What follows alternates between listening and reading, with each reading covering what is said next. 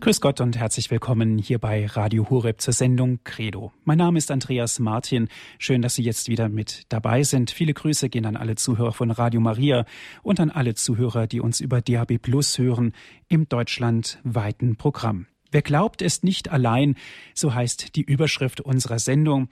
Liebe Zuhörer, ganz konkret geht es um Lumen Gentium. Lumen Gentium heißt Christus, das Licht der Völker heißt gemäß den Anfangsworten aus der dogmatischen Konstitution des Zweiten Vatikanischen Konzils über die Kirche.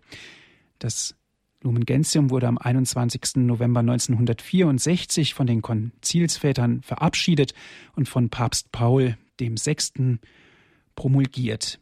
Erstmals in der bald ja 2000-jährigen Dogmengeschichte Entwicklung äußert sich darin das höchste kirchliche Lehramt ausführlich zur Lehre von Kirche als solcher. Ganz konkret geht es heute um einen Abschnitt das Volk Gottes. Volk Gottes, wir sind alle Laien. Viele Gedanken dazu hat wieder Herr Pfarrer Abel verfasst. Aus Fulda ist er uns zugeschaltet. Herr Pfarrer Abel, herzlich willkommen. Danke vielmals. Guten Abend. Sie haben einen Vortrag vorbereitet, Herr Pfarrer Abel. Ihnen nun das Wort. Ja, liebe Radio Horeb Familie. Ich bin wieder mit großer Freude dabei heute Abend nach einer längeren Pause und möchte mit Ihnen wieder über das Zweite Vatikanische Konzil nachdenken. Wer diese Serie von Anfang an mitgehört hat, der weiß, dass wir ja am 11. Oktober im vergangenen Jahr die 50-jährige Wiederkehr der Eröffnung des Zweiten Vatikanischen Konzils gefeiert haben. Deshalb hat ja noch Papst Benedikt XVI. das Jahr des Glaubens ausgerufen. Und gerade in diesem Jahr sollen wir, so lädt er uns ein, die Texte des Konzils wieder einmal lesen und nicht nur einfach lesen, sondern auch verinnerlichen. Denn so hat er immer wieder auch betont, vor allem kurz vor seinem endgültigen Rücktritt in einem Überblick über das Zweite Vatikanische Konzil, dass das Konzil damals in ein Fahrwasser hineingeraten ist, das gesellschaftlich einen solchen Umbruch bewirkte, nicht nur in unserem Land, sondern auch in unserem Kontinent und darüber hinaus, dass man am Schluss nicht mehr richtig unterscheiden konnte, was ist eigentlich der Geist des Konzils und äh, was haben denn die Konzilsväter wirklich beschlossen? Es gab zwei parallel laufende Konzilien. Das eine war das Konzil der Väter, wie Papst Benedikt sagte, und das Konzil der Medien, die etwas ganz anderes berichteten und als Geist des Konzils und Beschlüsse des Konzils vermittelten, was bis heute noch in den Gehirnen der Menschen herumspukt. Also es ist wirklich, wirklich wichtig, einmal diese Texte neu zu lesen, besonders das Kerndokument Lumen Gentium über die Kirche. Noch einmal eine kurze Reminiszenz. Das Thema Kirche stand schon einmal auf der Tagesordnung beim Ersten Vatikanischen Konzil, das allerdings unterbrochen werden musste 1870, als der deutsch-französische Krieg ausbrach und äh, die italienischen Truppen einmarschiert sind in den Kirchenstaat und damals die Konzilsväter fluchtartig Rom verließen. Das Konzil wurde auf unbestimmte Zeit vertagt, ist aber nie wieder zusammengetreten. Was als erratischer Block einsam in der Landschaft stehen blieb, war das Dogma von der Unfehlbarkeit des Papstes, das aber durch die Lehre der Kirche nicht richtig untermauert worden war. Deshalb hat Papst Pius XII. 1943 eine Enzyklika über die Kirche unter dem Aspekt des Leibes Christi, nämlich Mystici Corporis, veröffentlicht. Und er wollte damit etwas zu dem beitragen, was am Ersten Vatikanum noch gefehlt hat. Und deswegen war es den Konzilsvätern des Zweiten Vatikanischen Konzils von besonderer Wichtigkeit, das Thema wieder aufzugreifen und über die Kirche nachzudenken. Und das ist dann in diesem Kerndokument Lumen Gentium dann auch zusammengefasst. Was besonders in der Erinnerung der äh, Christen hängen geblieben ist, dass das Konzil über die Kirche als Volk Gottes berichtet hat und die Kirche unter diesem Aspekt auch betrachtet hat, was zu einer natürlich auch falschen Vorstellung gekommen ist. Die Kirche ist insgesamt, das wissen wir ja aus dem ersten Petrusbrief, Kapitel 2, das priesterliche Volk. Dazu gehören alle Getauften, das ist klar.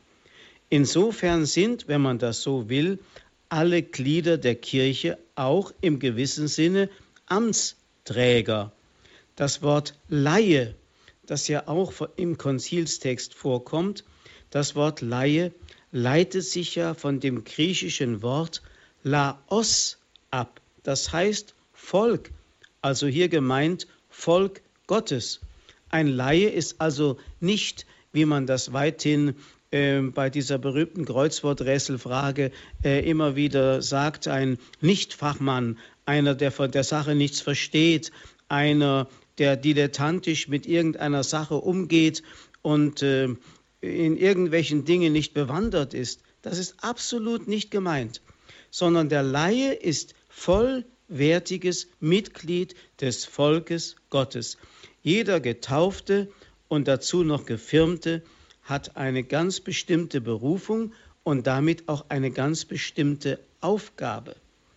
Wenn wir nun aber an das Wort Hierarchie denken, dann steht uns meistens das Bild einer Pyramide vor Augen. Das heißt, ganz oben sitzt einsam ein Papst auf dem Thron und dann kommen die nächsthöheren Chargen, das sind die Kardinäle und die Erzbischöfe und dann die Bischöfe und schließlich die Priester und ganz unten kommt dann, wie manche meinen, das dumme Volk Gottes, das eben dem zu gehorchen hat, was von oben vermittelt wird. Das ist ein völlig falsches Bild.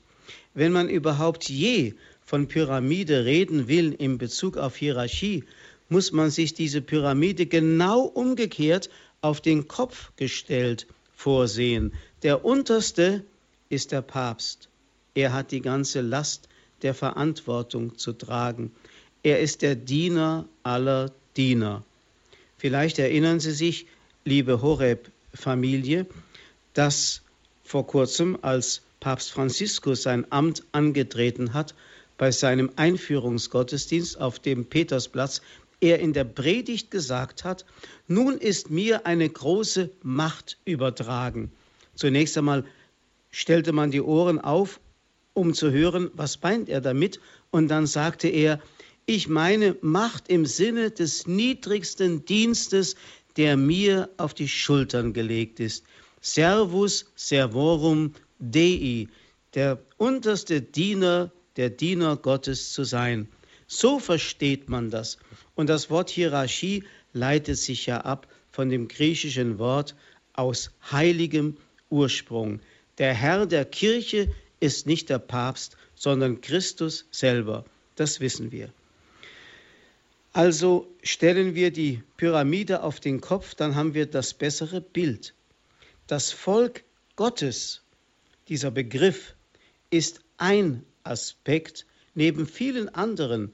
Ich habe das schon erwähnt, dass die Konzilsväter, als sie über die Kirche nachgedacht haben, auch diese anderen Bilder äh, vor Augen hatten, die in der Heiligen Schrift über die Kirche äh, ausgesprochen sind, zum Beispiel vom Leibe Christi oder von der Herde mit dem Hirten oder von dem Weinstock und den Rebzweigen oder von der Pflanzung Gottes. Es gibt ja so viele Bilder, dann auch das Bild von dem Bauwerk mit den lebendigen Bausteinen und so weiter und so fort.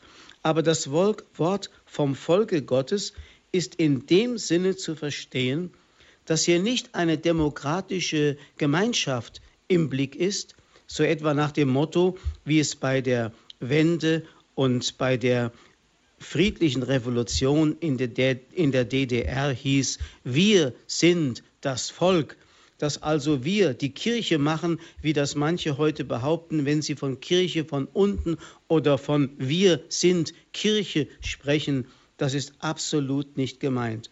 Wir müssen immer die Worte beispielsweise des Psalms 100 vor Augen haben. Da heißt es, wir sind sein Volk, die Herde seiner Weide. Also ist er doch der Herr des Volkes und der Herr der, der, der Weide und der Herde, die es zu weiden gilt. Das ist eigentlich gemeint. Kürzlich hat Kardinal Kurt Koch die Absicht der Konzilsväter noch einmal erklärt, nämlich dass sie darlegen wollten, dass der Empfänger der Offenbarung Gottes nicht der einzelne Christ sei, sondern die Gemeinschaft der Kirche. Gerade die Herzmitte des Dokumentes von Lumen Gentium ist das Kapitel über die allgemeine Berufung zur Heiligkeit in der Kirche.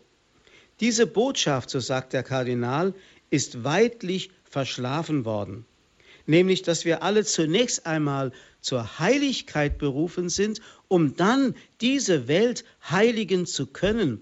Wenn der Sauerteig nicht säuert, wozu soll man ihn brauchen? Und wenn das Salz nicht würzt, wozu ist das Salz dann noch gut? Dann wirft man es weg. Und die Kirche ist doch nicht einfach ein Fanclub Jesu, der sich um das Evangelium geschart hat und sagt, wir wollen jetzt die Sache Jesu weiter betreiben, sondern Christus ist immer noch im Regiment und er wird vertreten durch die Kirche und die, die in ihr das Hirtenamt ausüben. Ansonsten würde man Kirche nicht verstehen. Das war den Konzilsvätern ganz deutlich vor Augen. Wir sind also nicht das Volk von unten, das die Kirche macht, sondern wir sind sein Volk, die Herde seiner Weide. Und dann fährt der Kardinal Koch fort, anstatt die Fülle der biblischen Umschreibungen für die Kirche zu würdigen, ich habe das eben erwähnt, diese Bilder, die Jesus gebraucht, hat man Kirche auf Volk Gottes reduzieren wollen, und zwar weniger vom biblischen als vielmehr vom soziologischen Sprachgebrauch her, sodass letztlich dabei auch der Gottesbezug zu verschwinden drohte und nur noch das Volk übrig blieb. Jedoch die Kirche ist nur dann wirklich Volk Gottes, wenn die Kirche als Leib Christi verstanden wird. So sagt der Kardinal. Ich glaube, es ist wichtig, diese Richtigstellung zu machen, sonst kommen wir zu völlig falschen Ergebnissen. Christus ist immer noch derjenige, der die Kirche lenkt und leitet durch seine Diener, die wie Jesus Christus sagen, ich bin nicht gekommen, um zu herrschen, sondern zu dienen. Ich will nicht bedient werden, sondern ich will der Letzte von allen sein.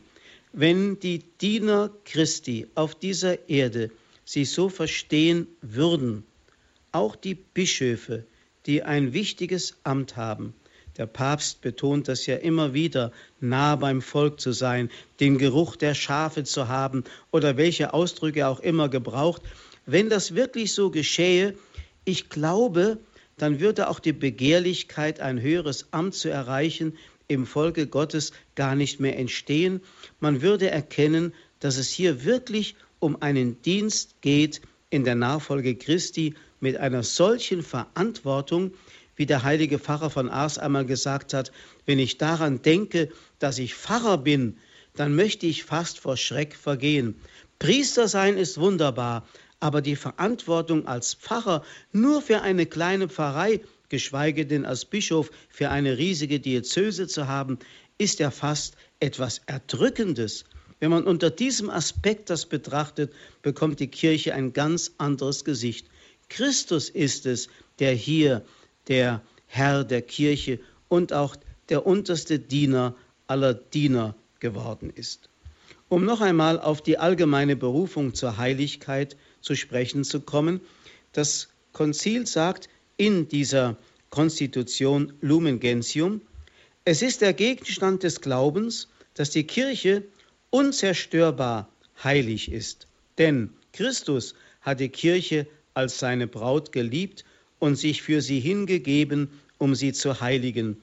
Daher sind in der Kirche alle, mögen sie zur Hierarchie gehören oder von ihr geleitet werden, zur Heiligkeit berufen, gemäß dem Apostelwort, das ist der Wille Gottes, eure Heiligung. Jetzt muss man natürlich immer auch wissen, dass Heiligung nur durch Heilung möglich ist.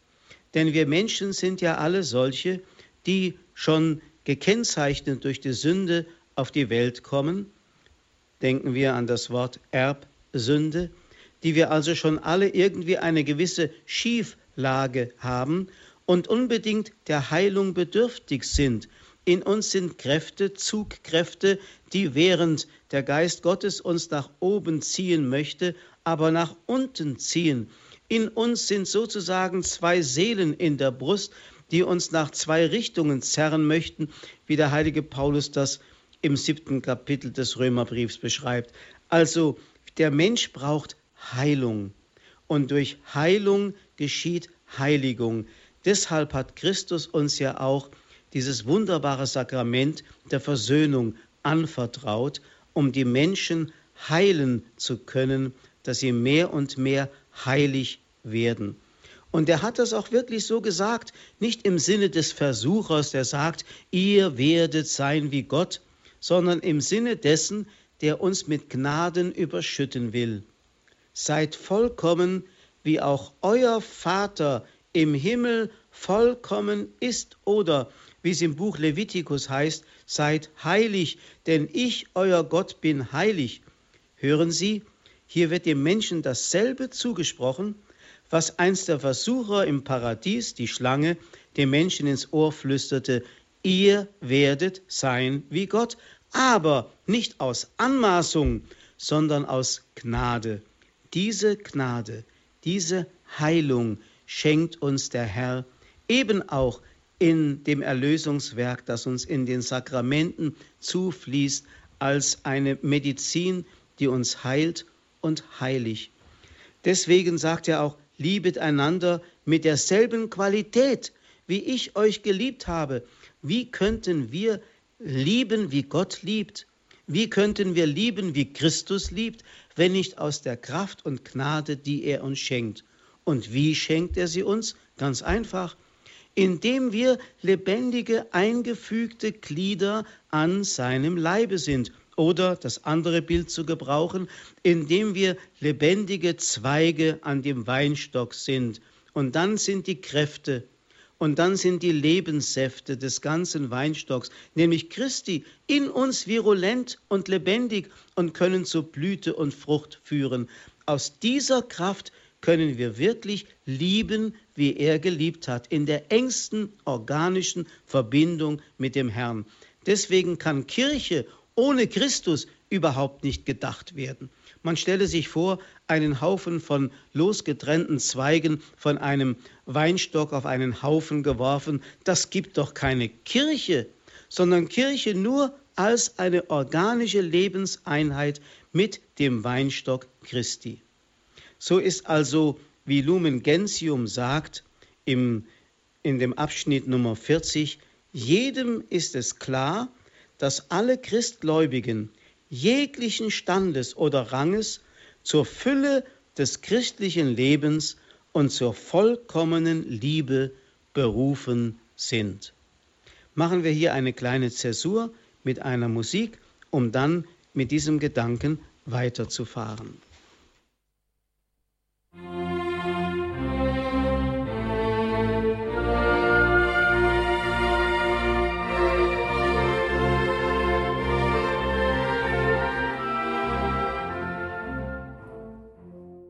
Er glaubt es nicht allein. Sie hören die Sendung Credo hier bei Radio Horeb. Wir hören hierzu einen Vortrag von Herrn Pfarrer Abel aus Fulda.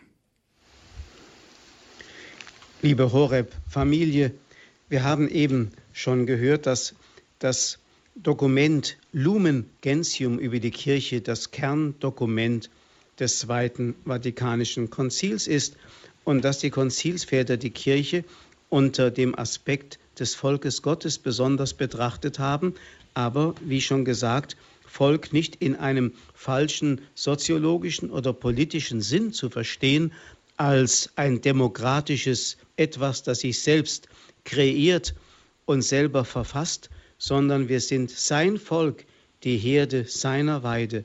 Der Herr ist der Hirte, wir sind die Schafe seiner Weide. Ja, und dann kommt Lumen Gentium in den Abschnitten 30 bis 38 auf die Berufung und Aufgabe der Laien zu sprechen.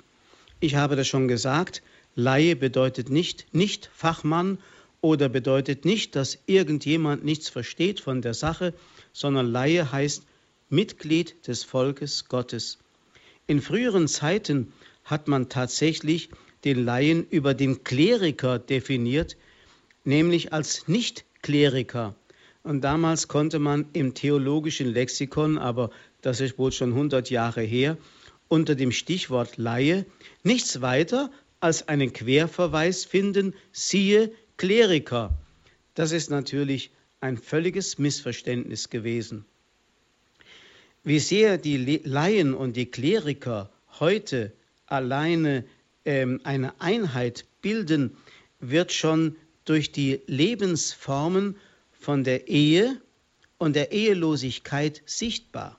Wir können also wirklich feststellen, ist die Lebensform der Ehe in einer Gesellschaft in ihrer Substanz gefährdet, wie das ja bei uns zurzeit ist, so gilt dies traditionell auch für die Lebensform der Ehelosigkeit, wo die Ehe nicht mehr eine lebendige Zelle ist als kleine Hauskirche beispielsweise, dort funktioniert es auch mit der Ehelosigkeit nicht. Ist es jedoch um die Lebensform der Ehelosigkeit gut bestellt, so gilt dies erfahrungsgemäß auch für die Lebensform der Ehe. Da gibt es eine gewisse Parallelität. Beide Lebensformen bedingen einander. Man könnte sagen, sie verhalten sich wie kommunizierende Röhren von einer einzigen Wirklichkeit, die so und so zutage tritt. Das heißt, dass Menschen ihr Gott geweiht sein durch die Taufe so und so verwirklichen können. Und wenn das eine nicht geht, dann geht das andere nicht. Wenn das eine in die Krise kommt, kommt das andere in die Krise. Wenn das eine gesegnet ist und gelingt, dann wird auch das andere gesegnet sein.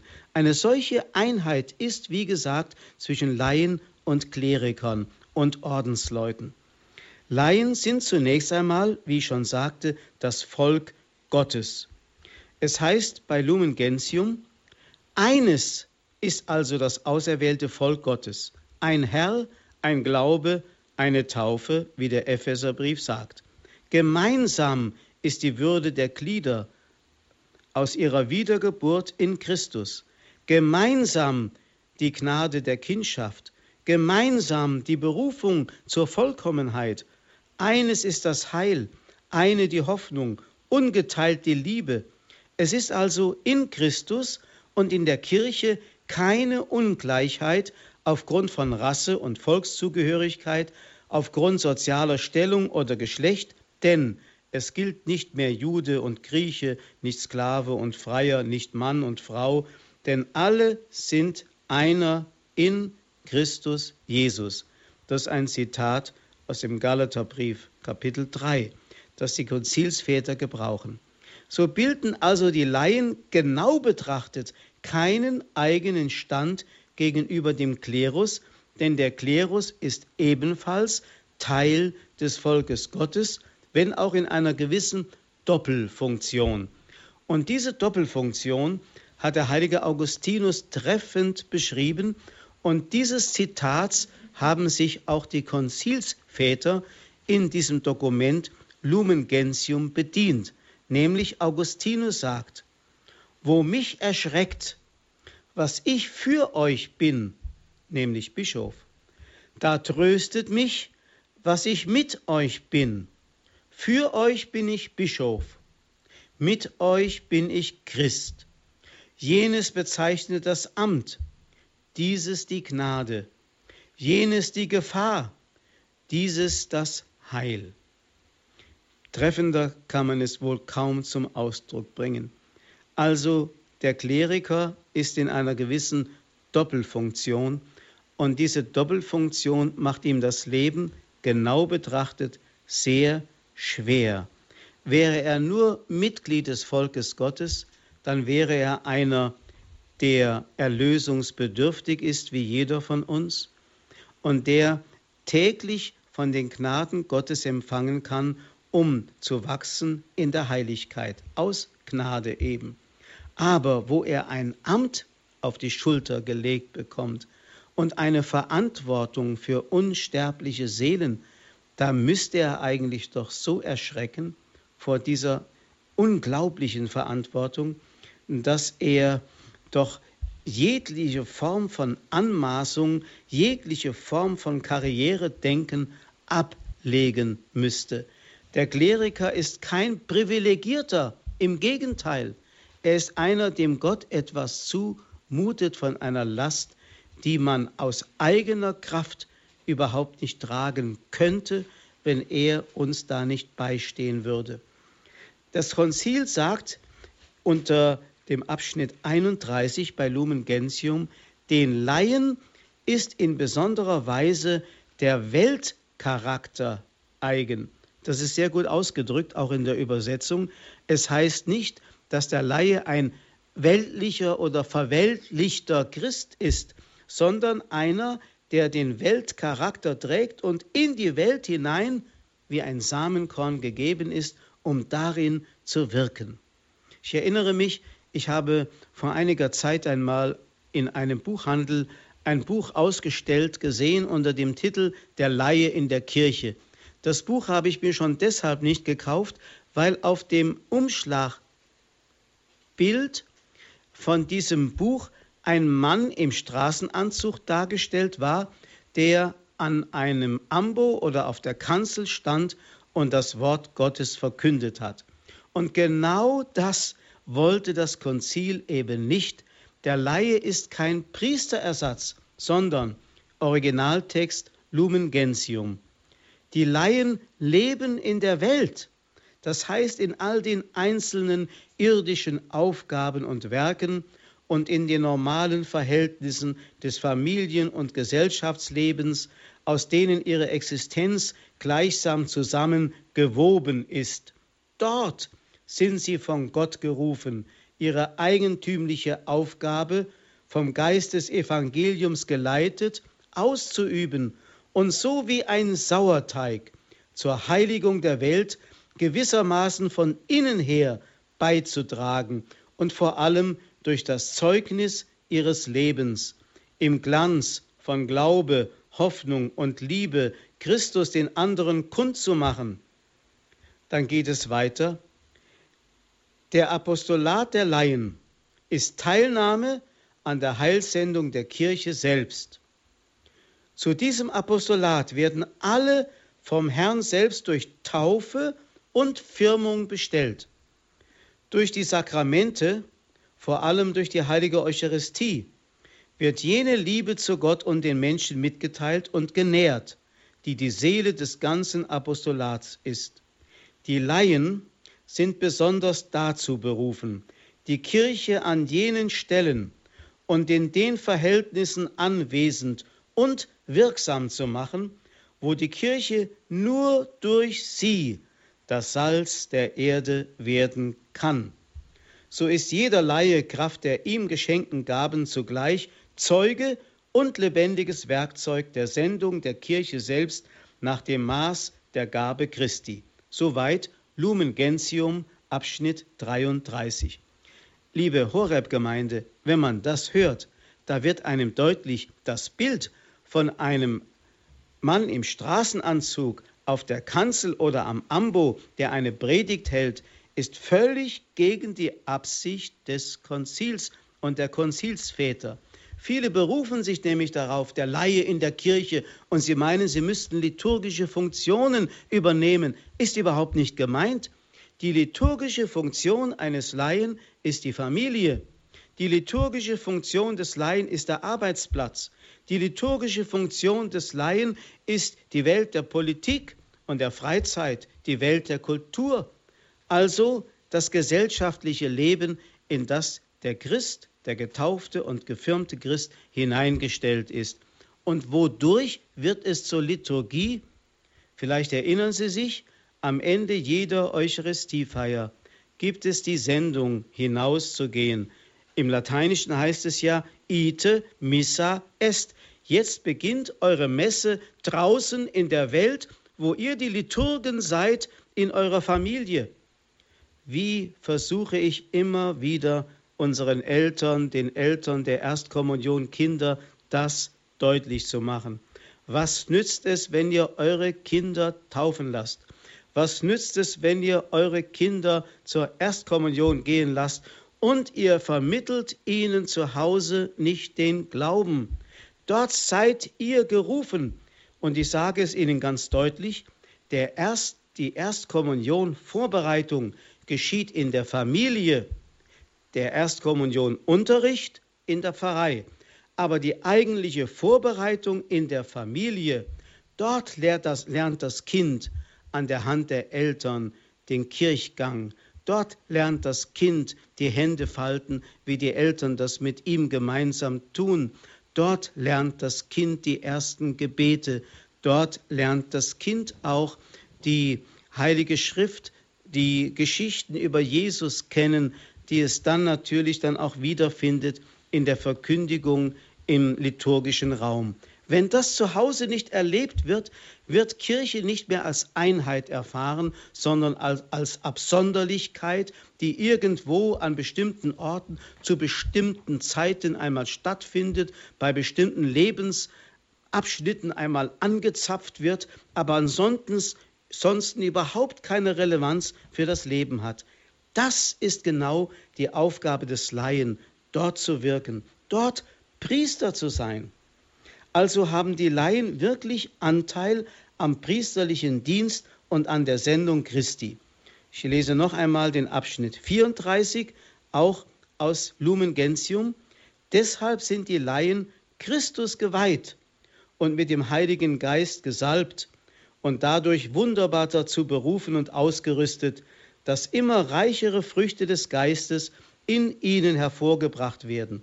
Es sind nämlich alle ihre Werke Gebete und apostolischen Unternehmungen, ihr Ehe- und Familienleben, die tägliche Arbeit, die geistige, körperliche Erholung, wenn sie im Geiste getan werden, aber auch die Lasten des Lebens, wenn sie geduldig ertragen werden, geistige Opfer, wohlgefällig vor Gott durch Jesus Christus.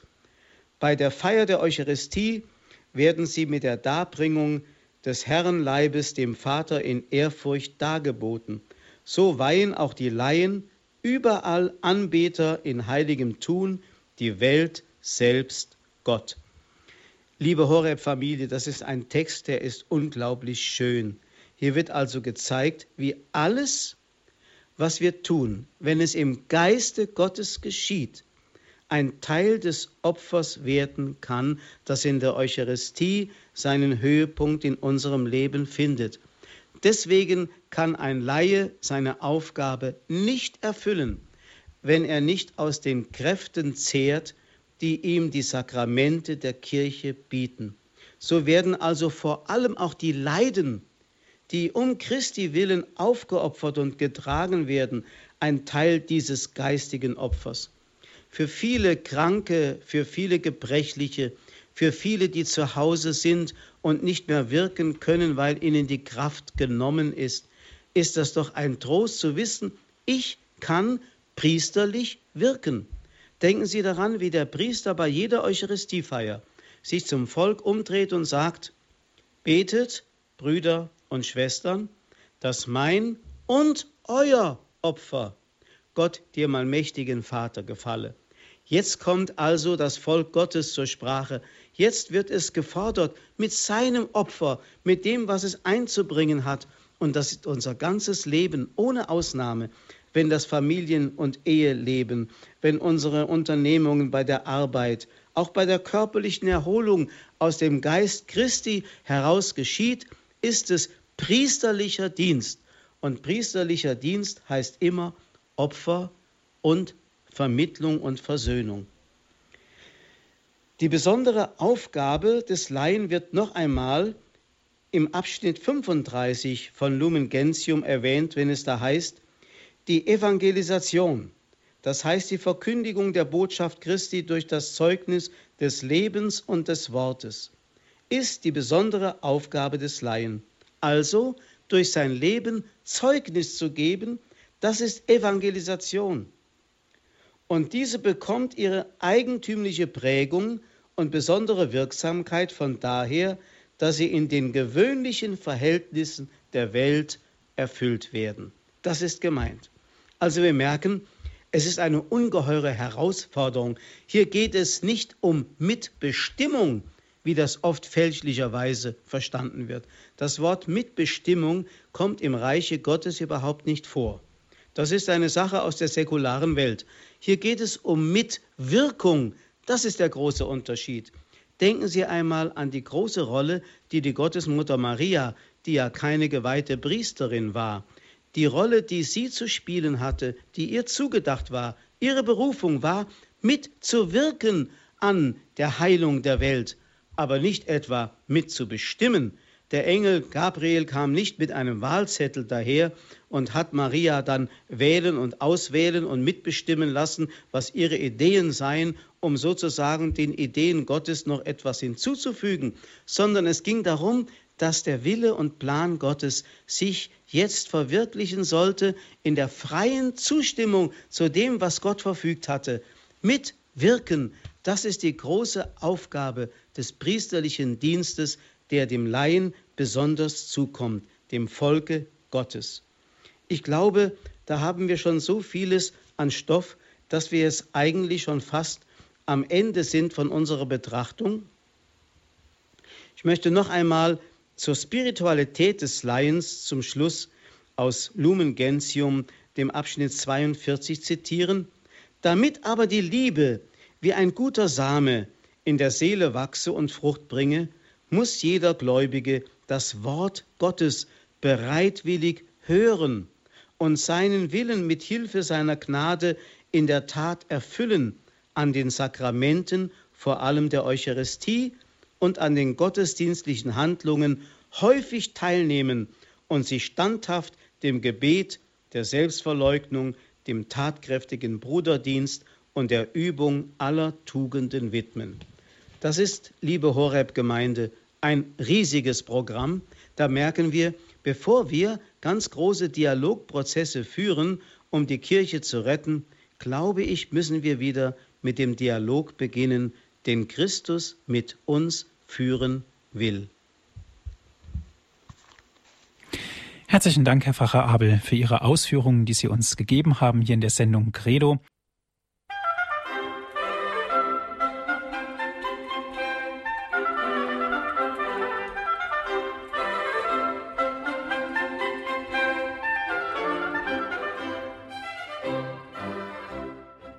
Sie hören die Sendung Credo hier bei Radio Horeb. Wer glaubt es nicht allein, ist heute unser Thema. Gedanken hierzu haben wir gehört von Herrn Pfarrer Winfried Abel aus Fulda.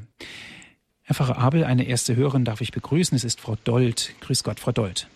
Grüße Gott, Herr Pfarrer Abel. Ich danke Ihnen sehr, dass Sie den Unterschied von der Kleriker und der Laien so klar herausgestellt haben. Und ich freue mich sehr, dass Sie besonders die Familie erwähnt haben, dass in der Familie das geschehen muss, was in der Kirche fortgeführt wird in den Sakramenten und als Gnadengabe uns Laien geschenkt wird. Dann sind wir nicht mehr nur Laien, wir sind auch Priester. Irgendwo sind wir Priester in unseren Familien. Ich danke Ihnen von ganzem Herzen.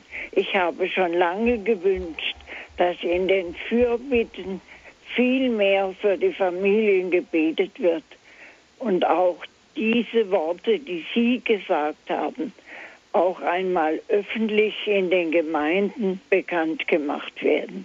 Das ist viel zu wenig bekannt. Ich bedanke mich von ganzem Herzen. Gott segne Sie. Vielen Dank für diese äh, wunderbaren Worte, die ja auch wieder Mut machen und vor allem doch uns wieder vor Augen führen, Kirche ist eben nicht nur das, was sich im engen Bereich um die Pfarrkirche herum ereignet, sondern Kirche, das umgreift unser ganzes Leben. Und äh, alle Bereiche unseres Lebens, da ist nichts ausgespart. Und gerade der Familie kommt wohl die wichtigste Aufgabe und die wichtigste Berufung zu, in der Kirche eine lebendige Zelle des Glaubens zu sein. Und daraus baut sich ja dann eben auch die Gemeinde und die große Weltkirche auf. Ja, herzlichen Dank, Frau Dold, für Ihren Anruf. Dank, Alles Gute. Herr Pfarrer Abel, Laie und Kleriker, woher kommt denn eigentlich diese Spannung? Sie sind vorhin darauf eingegangen in der Sendung, dass Sie, Sie haben auch die Sichtweisen beschrieben, dass der eine ganz oben steht und ganz unten haben gesagt, der Papst, der steht eigentlich ganz unten und trägt so die Last. Woher kommt denn eigentlich diese, ich möchte schon fast sagen, die, diese verschobene Sichtweise ähm, Laie oben, Entschuldigung, ähm, Kleriker oben und Laie unten? Ich kann mir vorstellen, so hundertprozentig bin ich jetzt da Kirchen äh, geschichtlich nicht bewandert, aber ich kann mir vorstellen, dass das zusammenhängt mit dem Ereignis, was wir in diesem Jahr ja ähm, mit vielen, äh, mit einem großen Rückblick auf hunderte von Jahren feiern, nämlich im Jahre 313 das Edikt von Mailand, wo Konstantin die Kirche ähm, frei äh, gemacht hat und ihr die Emanzipation geschenkt hat. Und damit wurde die Kirche ein Teil ähm, ja, des römischen Reiches wurde sogar mit der Zeit, wurde das Christentum eine Staatsreligion und dann übernahm die Kirche nach der Völkerwanderung sozusagen die führende Rolle, um dieses zugrunde gegangene römische Reich zu ersetzen. Und da wurden dann solche Ämter dann kreiert, dass ein Bischof gleich ein Fürst war. Und dann wurden weltliche und kirchliche Dinge wurden dann äh, durcheinander gebracht. Und äh, das, gab's, das hat zu großen Katastrophen geführt. Denken wir an den Investiturstreit. Denken wir auch an die Macht, die der Kirche gegeben war bis zur Säkularisation, wo die Bischöfe fürstliche Ämter hatten. Das alles hat sicherlich dazu beigetragen, dass heute dieses fürstbischöfliche Denken und dieses Karrieredenken in der Kirche immer noch sehr stark ausgeprägt ist. Besonders hier bei uns. Hm. Das war jetzt, wäre jetzt meine Anschlussfrage gewesen. Auf was bezieht sich das? Bezieht sich das auf Deutschland oder ist das auch global so zu sehen, Herr Pfarrer Abel? Also ich hatte gerade vor drei Tagen einen Bischof zu Besuch aus Indien. Der versteht sein Amt völlig anders. Der lebt also ganz arm, da unter den Armen, unter den Dalits, das sind diese Unberührbaren, die unterste Kaste, die mit Verachtung äh, an den Rand gedrängt ist. Und er selbst kommt aus dieser Kaste der Unberührbaren, der Dalits, also dem verachteten Stand in der Bevölkerung. Und äh, der hat ein Bischofshaus ja, das ist offen für alle, da kann jeder kommen. Da kommen die Priester, wenn die in den Ort kommen, selbstverständlich dorthin und essen mit dem Bischof zum Mittag, tauschen sich aus, fühlen sich dort zu Hause und auch die Gemeinden haben dort so etwas wie einen äh, Punkt, an dem man sich immer wieder treffen und, und, und aufrüsten lassen kann. Das heißt also, ein Bischof ist mitten unter dem Volk und das ist ja eigentlich das, was Papst Franziskus zu leben versucht und auch getan hat, als er noch in Buenos Aires war. Und was er den Bischöfen ganz dringend ans Herz gelegt hat, seid Hirten eurer Gemeinde und nicht Beherrscher eurer Gemeinde. Papst Franziskus legt es natürlich jedem ans Herz, aber ich denke, er selber ist natürlich ein ganz großes Zeichen dafür, um es jetzt mal so rum auszudrücken. Herr Pfarrer Abel, Frau Krug aus Langen ist unsere nächste Anruferin. Frau Krug, guten Abend. Ja, guten Abend. Äh, ich möchte Sie begrüßen, Herr Pfarrer Abel. Äh, ich höre als evangelische Christin, ähm, ja, ich bin sehr gläubig, möchte ich sagen, aufmerksam Ihren Sender, äh, Horeb und speziell auch diese Sendungen über in denen ich mehr über den katholischen Glauben erfahre. Denn ich glaube, dass die Spaltung also zwischen protestantischen Ansichten und Meinungen und äh, katholischen so weit inzwischen schon auseinanderklafft, dass es mir im Herzen wehtut. Äh, ich habe jetzt auch den Begriff Laie eigentlich immer falsch definiert oder falsch begriffen, denn im Allgemeinsprachlichen wird Laie ja doch eben als Nichtfachmann begriffen. Und ich wollte fragen, ob es denn nicht irgendwie möglich wäre, dass man solche missverständlichen Begriffe äh, einfach auch rausnimmt und die an das allgemein verständliche Deutsch angleicht. damit man überhaupt auch von außen weiß, was gemeint ist. Ist jetzt meine erste Frage. Ja, das ist natürlich etwas schwierig. Das betrifft ja nicht nur die Begrifflichkeit des Namens Laie, das betrifft viele Begrifflichkeiten, die in der Kirche üblich sind, aber in der Welt nicht mehr verstanden werden und dann vor allem von der Macht der Medien völlig verzerrt dargestellt werden, sodass es ganz schwierig ist für die Kirche heute die unverfälschte Botschaft bis an den Mann zu bringen, weil heute die Gewalt der Medien so stark geworden ist, dass die Kirche mit ihrer Botschaft sich kaum noch vernehmbar machen kann. Also Radio Horeb leistet da sicherlich einen ganz wichtigen Dienst. Wir müssen nämlich eines bedenken. Die Sprache der Welt, also unsere Umgangssprache mhm. Und die Sprache der Offenbarung Gottes sind dieselbe, obwohl die Inhalte völlig verschieden sind. Das hat auch Jesus schon zu seiner Zeit erfahren, wie schwer es ist, die Dinge des Reiches Gottes in Verständnis umzusetzen, weil alle Worte schon inhaltlich belegt sind durch säkulare Begriffe. Und deswegen hat Jesus ja fast nur in Bildern gesprochen, um es irgendwie ein Stück zu transportieren zu den Menschen. Das ist gar nicht so einfach. Es ist eine wichtige Aufgabe für die Kirche, die richtigen Worte zu finden. Und dazu gehört natürlich auch immer der Heilige Geist als Dolmetscher. Wenn der nicht dabei ist, kann der Mensch überhaupt nicht verstehen, was göttliche Botschaft ist.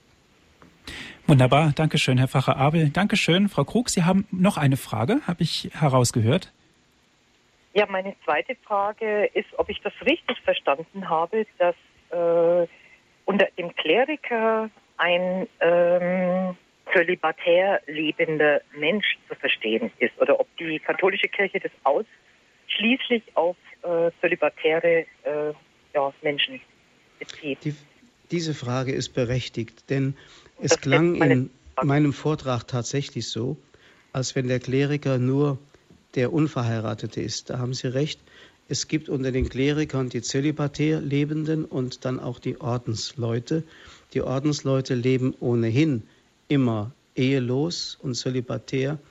Unter den Priestern ist es ein bisschen anders. Es gibt ja auch die mit Rom unierten Gemeinschaften, die verheiratete Priester kennen. Oder es gibt auch evangelische Pastoren, die, ähm, wenn sie zum Katholizismus konvertieren, zum Priester geweiht werden können und dann eben mit ihren Familien weiter zusammenleben als verheiratete Priester. Das gibt es also auch. Sie haben recht, man muss da schon ein bisschen unterscheiden. Und es gibt auch natürlich die verheirateten Diakone, die auch zu den Klerikern Richtig. gehören. Mhm. Ja. Also das heißt, der Begriff Kleriker schließt den, den äh, in Ehe lebenden Priester nicht aus. Richtig. Aber ich, ich frage das, äh, weil ich mich eben auch mit dem Judentum befasse und im Judentum ist es eigentlich ja so, dass äh, Priester verheiratet sein müssen. Ja? Es besteht ja dort ein Zwang, verheiratet zu sein. Und ich glaube, dass äh, Paulus gerade das vielleicht auch angesprochen hat. Ja, Frau Krug, weil, sind Sie noch da? Ja, weil er einfach auch diesen, diesen Zwang, eine Ehe führen zu müssen, die für Juden ja galt, abgeschafft haben wollte. Mhm. Ja, ich will mal so sagen, der heilige Paulus hat sich ja nicht als, als ein Verantwortlicher für die Kirche verstanden äh, mit dem Petrusdienst, äh, dass er da Anweisungen hätte geben können, sondern er hat sich selber als ein Vorbild hingestellt und sagt, wenn doch alle so wären wie ich, so ungefähr, weil er von Christus so, ich möchte sagen, vereinnahmt war, dass sich ein Familienleben mit dieser Art Lebensweise, wie Paulus sie geführt hat, überhaupt nicht vereinbar gewesen wäre. Er war also ein von Christus völlig in Anspruch genommener. Und Christus hat ja auch tatsächlich bestimmte Männer zu seiner Zeit aus ihren Familien herausgerissen. Dazu gehört ja auch der Petrus und wie die anderen alle hießen.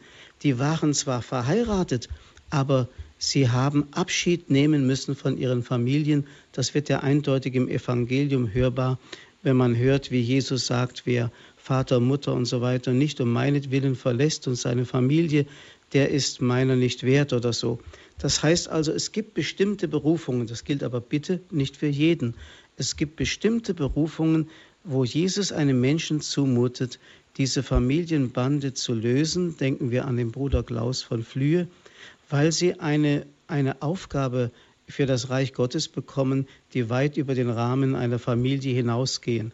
Aber das sind Sonderberufungen, die man bitte nicht zur Regel machen kann. Das wäre falsch verstanden. Gut, herzlichen Dank, Herr Pfarrer Abel, und herzlichen Dank, Frau Krug, für Ihren Anruf. Herr Pfarrer Abel, auf eine Sache möchte ich ganz gerne noch eingehen. Das haben Sie ganz kurz erwähnt in Ihrem äh, Vortrag, und zwar auf die Spiritualität des Laien. Was ist damit ganz genau gemeint? Also mit der Spiritualität des Laien ist eigentlich gemeint, dass er sich versteht. Also wir haben das Wort Weltcharakter gehört. Ihm ist der Weltcharakter eigen dass sich also versteht als einer, der mitten in der Welt lebt, aber doch nicht von dieser Welt ist und eben befähigt wird. Und Spiritualität ist ja eine geistliche ähm, Befähigung, die dem Menschen gegeben wird, ähm, auf seine Weise, weniger durch Worte als durch sein Zeugnis, eben das Evangelium unter den Menschen zu verkünden. Und dazu braucht es eine besondere Ausrüstung, eine Spiritualität. Wir haben gehört, dass er den Sakramentenempfang zu einer Regel macht. Warum? Er braucht die Immunisierung gegen die verweltlichenden Kräfte, die ihn von allen Seiten anspringen, um wirklich Sauerteig bleiben zu können. Und das ist für einen Laien ganz schön schwer. Um Sauerteig bleiben zu können, Herr Pfarrer Abel, Sie haben gesagt, die liturgischen Formen des Laien sind zum Beispiel die Familie, der Arbeitsplatz, gesellschaftlich Leben und so weiter.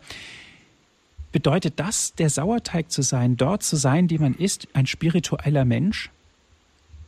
Ja, das heißt also, wir haben aus, auch aus dem Konzilstext gehört, wenn man diese Dinge, die ja eigentlich sehr alltäglich sind, wenn man die mit einem neuen Geist erfüllt, denken wir an das Wort der heiligen Therese von, von Lisieux, die sagt, die gewöhnlichen Dinge auf ungewöhnliche Weise tun. Die gewöhnlichen Dinge, das heißt aus der Liebe zu Gott. Und wenn ich die gewöhnlichsten Dinge aus Liebe zu Gott tue, dann bin ich der Sauerteig in der Welt. Nun, wir wissen es ja auch alle, es ist natürlich eine hohe Aufgabe als ähm, ja, liturgische Funktion als Laie in der Familie oder am Arbeitsplatz zu leben. Sicherlich passieren da auch Dinge, dass man mal abschweift aus der Familie, dass es mal plötzlich äh, Zankerei gibt und so weiter. Und dann sich darauf zu besinnen, dass man wirklich das äh, Spirituelle wiederfindet, sich auch gemeinsam wiederfindet, kann natürlich auch eine Herausforderung sein, Herr Pfarrer Abel. Ja, das, deswegen gibt es ja auch so etwas wie eine Kultur der Versöhnung. Und es ist ja auch gut, wenn Kinder zum Beispiel bei ihren Eltern erleben, dass Eltern eben nicht nur immer so glatt dahinleben, in Frieden dahinleben, dass alles nur Sonnenschein ist, sondern dass sie auch erleben, dass Eltern Missverständnisse haben, dass sie sich auch mal streiten über eine Sache, aber dann wieder miteinander versöhnen. Das ist so wichtig, diese Kultur der Versöhnung in der Familie zu leben, einzuüben, um sie dann selbst für sich zu übernehmen. Das wird natürlich auch durch den regelmäßigen Empfang ähm, des Bußsakramentes, des Sakramentes der Versöhnung gewissermaßen genährt und äh, angereichert, dass ich dann auch fähig werde, mich mit anderen Menschen zu versöhnen, weil Gott sich ja mit mir immer wieder neu versöhnen möchte. Ja, herzlichen Dank, Herr Pfarrer Abel, für Ihre Ausführungen. Dankeschön auch an Sie, liebe Hörerinnen und Hörer. Das war die Sendung Credo hier bei Radio Horeb.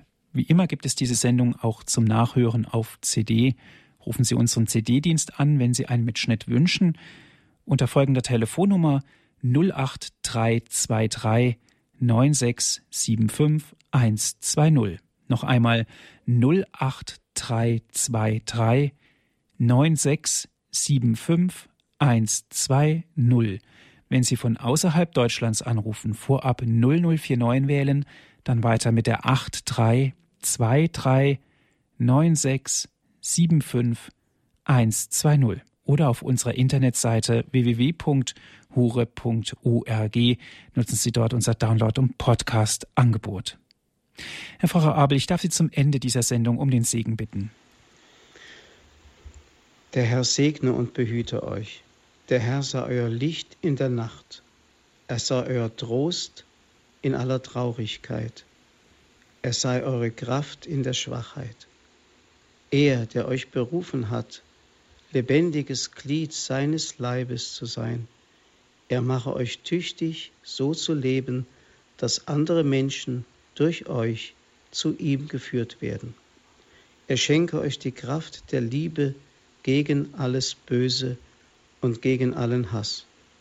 Und so segne und behüte euch und schenke euch seinen Frieden, der allmächtige und gütige Gott, der Vater und der Sohn und der Heilige Geist. Amen. Amen.